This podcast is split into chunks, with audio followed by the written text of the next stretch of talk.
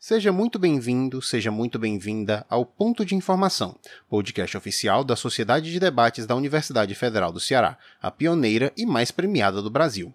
Eu sou Marcelo Menescal, membro honorário desta casa de debates, campeão e melhor debatedor do Torneio de Debatedores Iniciantes da Tribuna Debate da Universidade Federal da Paraíba em 2021 e membro do comitê organizador do Campeonato Mundial de Debate Universitário de 2023, que ocorrerá em Madrid, e serei o anfitrião do episódio de hoje, mediando a discussão no 19 episódio do nosso quadro Semana em Debate, no qual debatemos temas de grande relevância.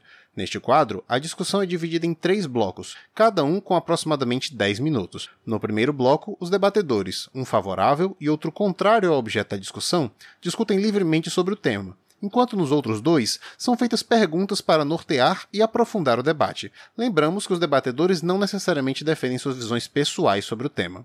Antes de introduzir o objeto da discussão, apresento a vocês as nossas convidadas de hoje. No lado da defesa, teremos Elisa Alves, membro efetivo da STD-UFC, finalista do quarto Campeonato Nordestino de Debate, do segundo Torneio Aberto de Debate da Universidade Federal de Minas Gerais e do Campeonato Paraibano de 2021, bem como semifinalista de outras duas competições de debate. Tudo bem com você, Elisa? Tudo sim, Marcelo.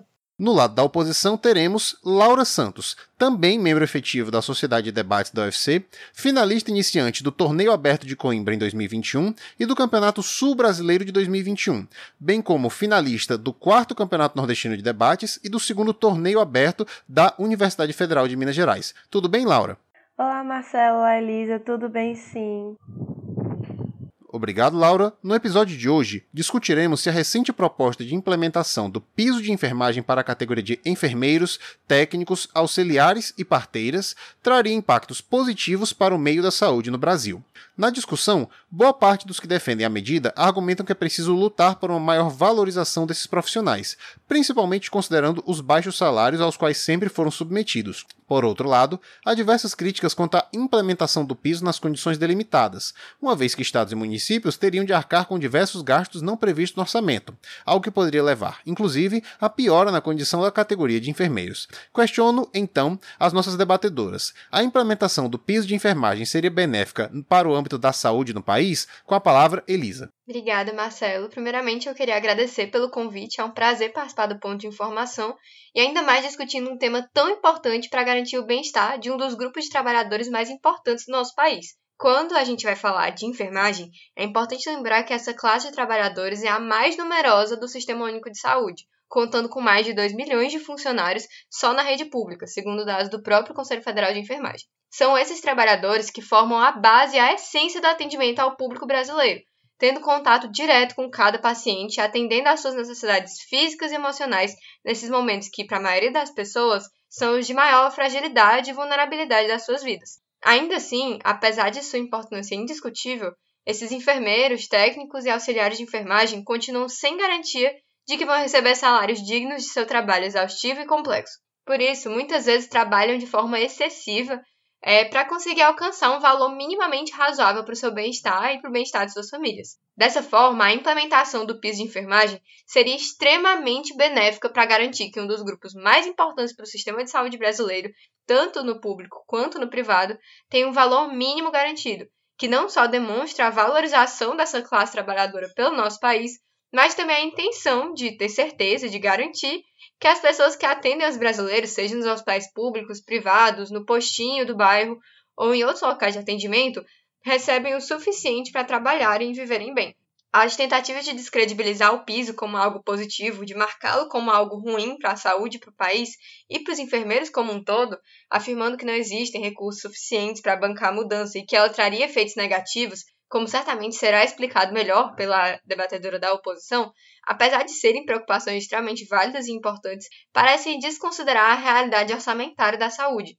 Ainda que haja uma mudança no orçamento, para conseguir abarcar esse, esse piso, a aplicação do piso representaria 4% do orçamento do SUS, totalizando 2% de acréscimo na massa, da, na massa salarial dos contratantes. E no âmbito dos planos de saúde, a aplicação do piso representaria pouco mais de 4% do seu faturamento, numa área de altíssima lucratividade e cuja demanda continua inflada após a pandemia, considerando a postergação de procedimentos eletivos nesse período e também a baixa imunidade decorrente do período sem contato entre as pessoas. Assim, fica claro que o que é preciso é uma melhor distribuição dos valores e não que esses valores não existem. Assim, o piso claramente é uma mudança extremamente importante para o nosso país. Olá a todos os nossos ouvintes, eu fico muito feliz de estar participando desse debate, um debate tão interessante. E antes de tudo, eu quero deixar claro que eu concordo plenamente com o mérito que foi apresentado pela Elisa. Realmente é imprescindível que a gente valorize os cargos e todos os profissionais que se desafiam diariamente para cuidar da saúde da população. Não só por um viés de justiça mesmo, a todos os sacrifícios que eles se impõem, mas também como uma forma de próprio incentivo a essa área. Por isso mesmo, o, o piso da enfermagem, tal como ele se mostra, é extremamente prejudicial não só para toda a classe em questão, como para o sistema de saúde de uma forma geral. Para conseguir entender um pouco isso que eu, que eu vim falar, a gente precisa analisar a decisão do ministro Luiz Roberto Barroso e quais são os seus motivos. Ao suspender provisoriamente o piso, o ministro ele chamou atenção para a falta de responsabilidade fiscal do projeto de lei, porque esse projeto ele estabelece o piso piso a ser adotado no país, sem necessariamente definir quais são as fontes do financiamento. Ou seja, ela foi aprovada e sancionada sem que o legislativo e o executivo tomassem as providências para sua execução. Então, o que a gente tem é um cenário de provável insolvência pelos estados e municípios que empregam a grande maioria dos enfermeiros do serviço público. É preciso pontuar que o piso, como ele está proposto, deve ser aplicado de forma unificada no, no, país, sem levar em conta a heterogeneidade das regiões brasileiras. Então, a gente tem dois prováveis cenários. O primeiro envolve as divergências de custo de vida entre as regiões. Então, enquanto nos lugares com custo de vida mais alto, os salários eles naturalmente se aproximam mais do valor do piso, em outras regiões o custo de vida ele é mais baixo e da mesma forma o salário.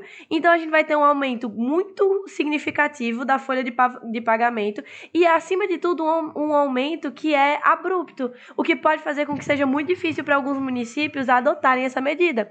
E, além disso, essa consequência muito abrupta, ela destoa naturalmente da realidade de diversos municípios e estados que possuem menos condições e nos quais os enfermeiros são essenciais. Então a gente tem que lembrar também que muitos serviços do SUS eles são feitos, por exemplo, em convênio com entidades filantrópicas, como Santas Casas, que não possuem fins lucrativos. E essa lei ela não determinou, por exemplo, um ajuste nas tabelas de repasse do SUS para esses hospitais, de modo que muito provavelmente eles vão precisar arcar sem nenhum tipo de contrapartida.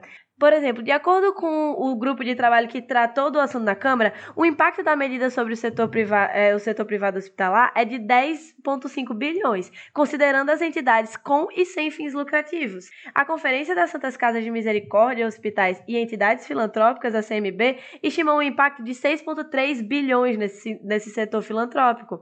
Então, inevitavelmente, ao aumentar as obrigações com salário, sem necessariamente ter um auxílio significativo, esses entes eles vão ser obrigados a cortar verbas de outros aspectos da saúde de forma natural.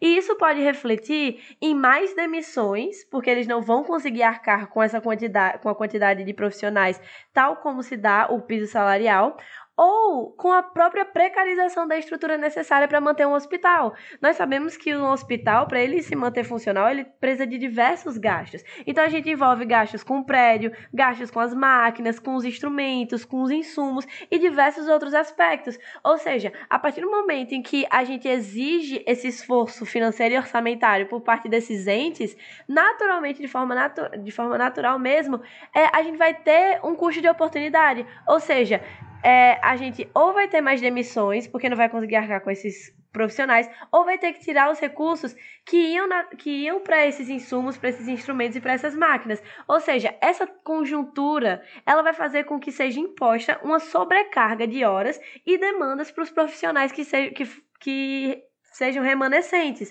ou seja, eles vão ter que lidar com condições precárias de trabalho e todo o objetivo do projeto de lei que está relacionado com a valorização da profissão e dos profissionais, na verdade, vai piorar completamente o trabalho daqueles que ainda tiverem a sorte de manter o seu trabalho, sem contar todas as consequências de precarização do serviço público para a população. Muito obrigado, Elisa. Muito obrigado, Laura. Então, dando prosseguimento a esse debate, um tema que mobiliza tantas pessoas, já que a enfermagem é uma categoria extremamente querida em nosso país e ninguém discorda que ela precisa de mais valorização. Nós discordamos é sobre a maneira de fazer isso. Então, tendo em vista os entraves fiscais para o financiamento do piso de enfermagem, algumas propostas alternativas para bancá-lo foram colocadas em pauta. Entre elas está a de atualização dos valores usados para pagar clínicas, hospitais e outros prestadores de serviço conveniado ao SUS como forma de custear a medida. Essa é, de fato, uma opção viável? Com a palavra, Elisa. Obrigada, Marcelo. Bem, o discutir o financiamento dessa medida de fato é extremamente importante para mostrar não só como o piso salarial da enfermagem é extremamente importante, mas como é uma medida bastante viável para o funcionamento hoje do país. A atualização da planilha de pagamentos do SUS já é uma demanda antiga e bastante recorrente dos estados e municípios, que há muito tempo reivindicam melhores condições para seus hospitais, clínicas e postos de saúde. O que nós temos hoje na saúde pública são muitas vezes centros de atendimento municipais e estaduais com bastante dificuldade orçamentária, justamente pelo baixo repasse que é feito para essas entidades, que são mantidas com valores ainda bastante desatualizados e que não equivalem à arrecadação feita no país e ao trabalho que é feito por elas para a população. Por isso, essa atualização seria extremamente importante e seria uma das formas mais viáveis de possibilitar a aplicação do PIS na enfermagem, já que, comparativamente, o repasse de renda aos estados e municípios é bem baixo em relação ao que é recebido e mantido no âmbito federal. Ainda assim, mesmo que não seja viável ou que não seja suficiente para bancar a aplicação em todo o país, já que ela se aplica principalmente ao setor público, as outras formas de financiamento que estão sendo consideradas pelas comissões técnicas podem complementar os resultados para viabilizar a aplicação do piso, já que isso é uma matéria bastante discricionária que tem que ser decidida de acordo com o interesse público e as possibilidades dentro do orçamento nacional e das entidades privadas que estarão aplicando o piso.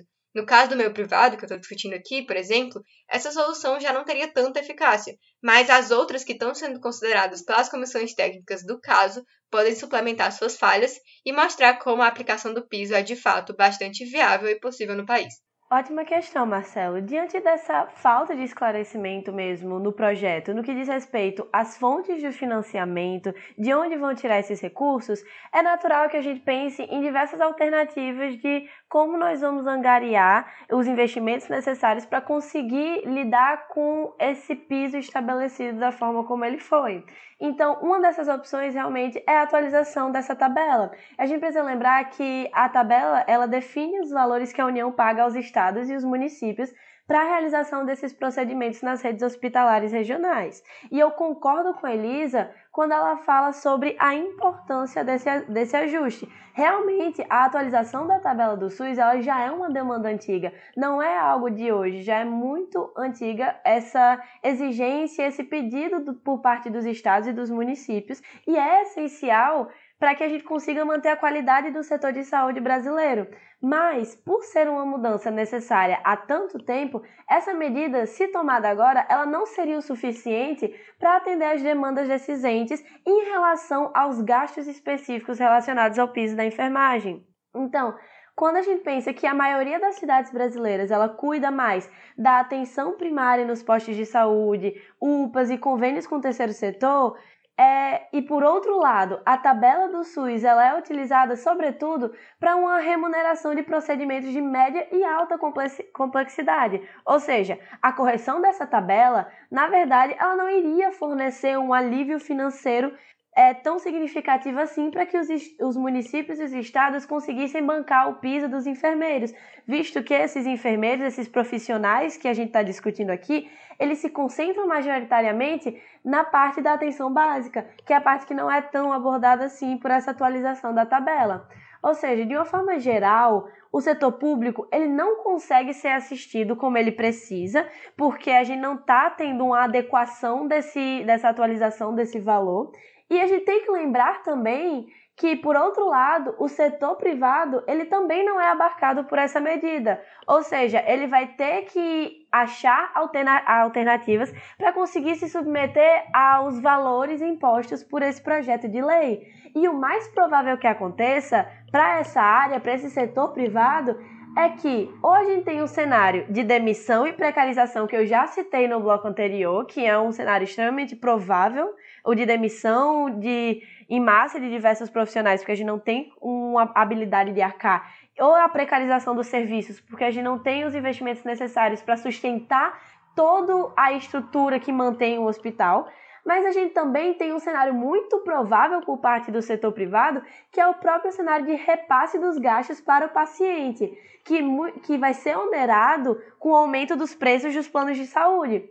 Então, quando a gente tem em mente isso, por enquanto, é melhor que a gente consiga garantir os recursos é garantir que esses recursos eles sejam investidos em uma infraestrutura e uma contratação de os profissionais para que num contexto em que a economia ela esteja num cenário mais equilibrado, que a gente possua uma maior saúde fiscal, aí sim a gente consiga investir em pesos salariais mais altos, mas não um cenário como ele está sendo imposto agora, um cenário em que não necessariamente a gente tem a habilidade e a capacidade de manter esses custos e a gente está impondo esses preços para é, esses entes que não possuem essa saúde fiscal como, como eu apresentei anteriormente. Muito obrigado, Elisa. Muito obrigado, Laura. Realmente, sempre que se trata de qualquer medida governamental, é uma questão que envolve muita eh, discussão de onde vem o dinheiro para custear a medida, e não é diferente a questão do piso da enfermagem.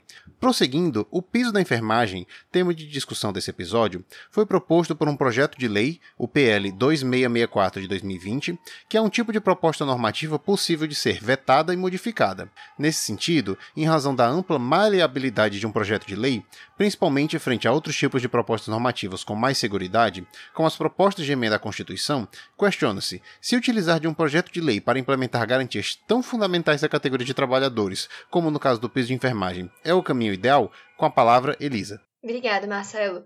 Bem, sobre essas diversas formas que a gente tem no ordenamento jurídico brasileiro de trazer alterações desse tipo de tamanha importância, de fato existem várias possibilidades que, com suas peculiaridades, podem atender às necessidades de cada cenário. Os projetos de lei, como o Marcelo já explicou, que nós chamamos de PL, podem ser propostos por qualquer parlamentar, por comissões da Câmara, do Senado, além de poderem ser iniciativa do MPF, do presidente, dos tribunais superiores e até da própria população por meio de iniciativas populares. Eles tratam de regras gerais que não contrariam a Constituição, sendo apresentadas na Câmara, onde são votados e, se aprovados, partem para o Senado e depois para a sanção presidencial, eles passam por um mecanismo bem simplificado quando comparado ao das emendas constitucionais. Apesar de que eu não estou dizendo que eles são fáceis de serem passados, mas comparativamente eles passam por uma burocracia bem reduzida quando é comparada às das, às das PECs. Então, em caso de mudanças que são mais urgentes, que precisam de uma atenção um pouco mais rápida,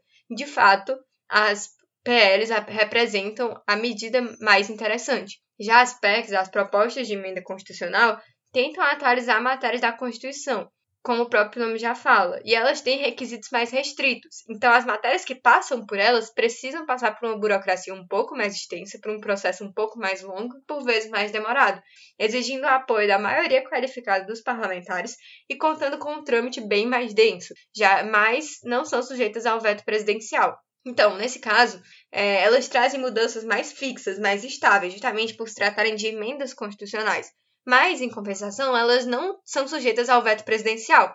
No caso da, do piso salarial da enfermagem, é importante lembrar que já houve um veto presidencial que tratou, inclusive, de um ponto que a Laura já trouxe, de igualdade e atualização ou não do piso salarial anualmente, que no, no projeto inicial trazia que ele teria que ser atualizado anualmente, mas isso foi vetado, já que forçaria o setor a ter atualizações anuais que não são forçadas em outros cenários, em outros setores. Então, isso traria uma desigualdade e por isso foi vetado. Então, é, no caso em questão, se a gente estivesse tratando de uma PEC, esse veto não teria acontecido, mas em compensação seria uma mudança que passaria por um trâmite bem mais denso comparativamente. No caso, considerando que há sim uma urgência em implementar o piso, visto que os funcionários da área demandam essa garantia há muito tempo e se encontram hoje em condições de trabalho bem longe do ideal, mas também lembrando que a ideia é promover uma medida estável que se mantenha e que promova essas garantias não só no curto prazo, mas também no longo prazo, podendo prolongar essas garantias. Essa proteção essencial a esses trabalhadores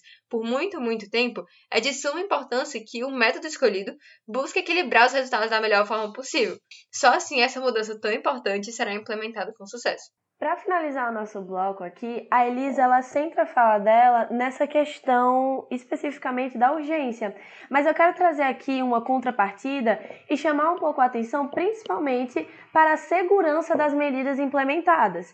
é essa discrepância das exigências na natureza das propostas que faz com que, por exemplo, os projetos de lei sejam mais maleáveis, sejam mais flexíveis, enquanto para a aprovação das propostas de emenda à Constituição haja muito mais impeditivos e processos que dificultem mesmo a sua, a sua implementação, todo esse cenário ele contribui muito para que ocorra uma instrumentalização do processo legislativo a, a fim de impor uma medida sem necessariamente trazer uma responsabilidade e uma prudência que são essenciais e são muito necessários quando a gente está falando do futuro, não só de uma classe de profissionais, mas também da saúde, do setor de saúde para a população como um todo. Então, a realização de um processo que, entre aspas, possa ser mais fácil, de modo a atender, por exemplo, essas demandas sociais o quanto antes, da forma o mais cedo possível, contribui muito para a formulação de medidas que muitas vezes saem impensadas, que podem levar a consequências muitas vezes também inesperadas, como eu, como eu especifiquei no início do episódio, ao longo da minha fala mesmo. A gente tem uma medida que sim, é bem intencionada, que tem o objetivo de valorizar e de atender às demandas de prof, desses profissionais que compõem uma classe extremamente essencial para o funcionamento da nossa sociedade e que visa essa, essa valorização por meio do aumento salarial. É uma medida, sim, que tem um objetivo muito nobre, mas que ela foi feita sem considerar de forma detalhada as demandas fiscais e orçamentárias e sem especificar questões que são inerentes à própria plausibilidade e aplicabilidade dessas medidas. Então, o saldo que a gente tem, de forma geral, é consequências que podem afetar diretamente a própria classe de profissionais, com o cenário de demissões em massa, de sobrecarga de trabalho e péssimas condições de atuação mesmo, pode prejudicar também o andamento do setor de saúde com a precarização da sua estrutura e dos seus serviços e, obviamente, o final disso tudo é um prejuízo significativo para a própria população, que não só pode ter os preços dos seus planos de saúde aumentados, mas também pode ter uma consequência de atendimentos de menor qualidade, porque a gente tem profissionais mais sobrecarregados, mais estressados, com mais demandas e com menos é, instrumentos e meios para conseguir viabilizar esse acesso à saúde. Então, diante de toda a importância desse tema, das demandas dessa classe trabalhadora, o que nós precisamos agora não é de uma proposta que seja aplicada o quanto antes, que seja viabilizado o quanto antes. O que a gente precisa mesmo é de uma proposta realizada com cuidado e com responsabilidade administrativa, porque por meio disso, por meio de um processo que seja rígido e que se atente realmente de uma, de uma forma até em algum nível um pouco mais chata a esses detalhes, é imprescindível para que a gente consiga trazer a verdadeira justiça para esses profissionais sem comprometer o andamento da nossa saúde e da saúde de toda a população. Muito obrigado, Elisa. Muito obrigado, Laura. Um debate realmente muito esclarecedor. É, antes de fazer o encerramento da discussão, eu gostaria de convidar as nossas debatedoras para fazerem as suas breves considerações finais acerca da discussão. E, com a palavra, inicialmente, Laura. Muito obrigada, Marcelo. Antes de tudo, eu quero agradecer é, a equipe da Sociedade de Debates por me chamar para esse debate, ao Marcelo pela condição e a Elisa pelo debate de muita qualidade e todos os ouvintes que estão aqui ouvindo o nosso episódio. O meu objetivo da fala que eu trouxe aqui nesse episódio é trazer uma outra visão para esse tema. Normalmente, quando a gente vê as manchetes tratando sobre a suspensão desse projeto de lei, a gente tem, de forma muito natural, uma revolta e nós achamos que isso é uma injustiça impensada e que a defesa dessa suspensão não faz sentido. Mas é, ser contra esse piso da enfermagem não necessariamente significa dizer que não há uma valorização dos profissionais de saúde e que não se deseja uma melhora na qualidade de vida desses profissionais. Por outro lado, quando a gente é, tem uma visão um pouco mais contra esse piso da enfermagem, tal como ele foi proposto atualmente, o que a gente deseja é exatamente a valorização desses profissionais, a valorização desse, desse cargo e desses, é, dessas profissões, porque é o objetivo principal é que a medida ela não passe de forma impensada, de forma que possa trazer consequências não desejadas e de forma que possa é, trazer consequências até mesmo para a máquina estatal que não pode, que muitas vezes não vai poder conseguir arcar com essas despesas adicionais. Então, o objetivo da minha fala aqui é trazer que a gente precisa sim da valorização desses profissionais e que a gente precisa sim melhorar e se atentar cada vez mais às necessidades e às suas demandas. Mas isso precisa ser feito de uma forma muito cuidadosa e não da forma como foi feito atualmente. Eu queria agradecer a toda a equipe da Sociedade de Debates que participou da organização desse podcast e que proporcionou essa discussão tão importante. Mas, para finalizar esse debate de extrema relevância, eu gostaria de lembrar de novo que quando você vai ao hospital quem atende você quando você está num leito, quando você está numa situação de necessidade, é o profissional da enfermagem. É o profissional da enfermagem que está no seu lado nos momentos mais difíceis. É o profissional da enfermagem que lida diretamente com as necessidades do paciente, que vê quando ele está precisando de alguma coisa, que aplica o remédio, que segura na mão do paciente quando ele está precisando. Então, o profissional da enfermagem é uma das pessoas, é um dos participantes no processo de garantia do direito fundamental à saúde que sem dúvida é um dos mais importantes, tanto para a saúde física quanto para a saúde emocional dos pacientes que estão nessa situação de tanta vulnerabilidade. Mantê-los na situação de desvalorização, de exploração, de baixas condições de trabalho é simplesmente inaceitável num cenário em que eles são tão essenciais para a garantia da saúde no país. Questões orçamentárias sempre são uma dificuldade, independentemente do projeto que está tentando ser passado. São dificuldades a serem superadas, mas que existem sim maneiras de possibilitar a aplicação desse piso sem ser simplesmente retirar essa garantia que já devia ser inerente a essa profissão, que já devia há muito tempo ser garantida. Não é razoável que a gente continue tentando evitar essa mudança tão importante para garantir mínimas condições de vida, de dignidade a essa profissão tão importante para o país. Então, espero que, com base nessa discussão, com base em diversas outras, a gente possa finalmente promover boas condições de trabalho aos profissionais da enfermagem. Muito obrigada. E com isso, encerramos mais uma edição do nosso quadro Semana em Debate. Agradeço aos nossos debatedores, às nossas debatedoras e a todos os membros de nossa sociedade que trabalham direta e indiretamente na produção do nosso podcast. Essa iniciativa não seria possível sem o esforço de cada um de vocês, especialmente aqueles da equipe da Diretoria de Oratório e Debates. Para finalizar, ouvinte, passamos a bola para você. Qual a sua opinião a respeito da implementação do piso de enfermagem? Existem maneiras mais efetivas de valorizar os profissionais que não seja mediante a criação de projetos de lei, conta pra gente no Instagram ou no Facebook o que achou dessa discussão. Compartilhe nosso podcast com a família e com os amigos e não deixe de nos seguir nas redes sociais. Deixe também sua sugestão de qual tema você gostaria de ver sendo discutido no próximo episódio. Até mais, pessoal. Nos encontramos no próximo programa.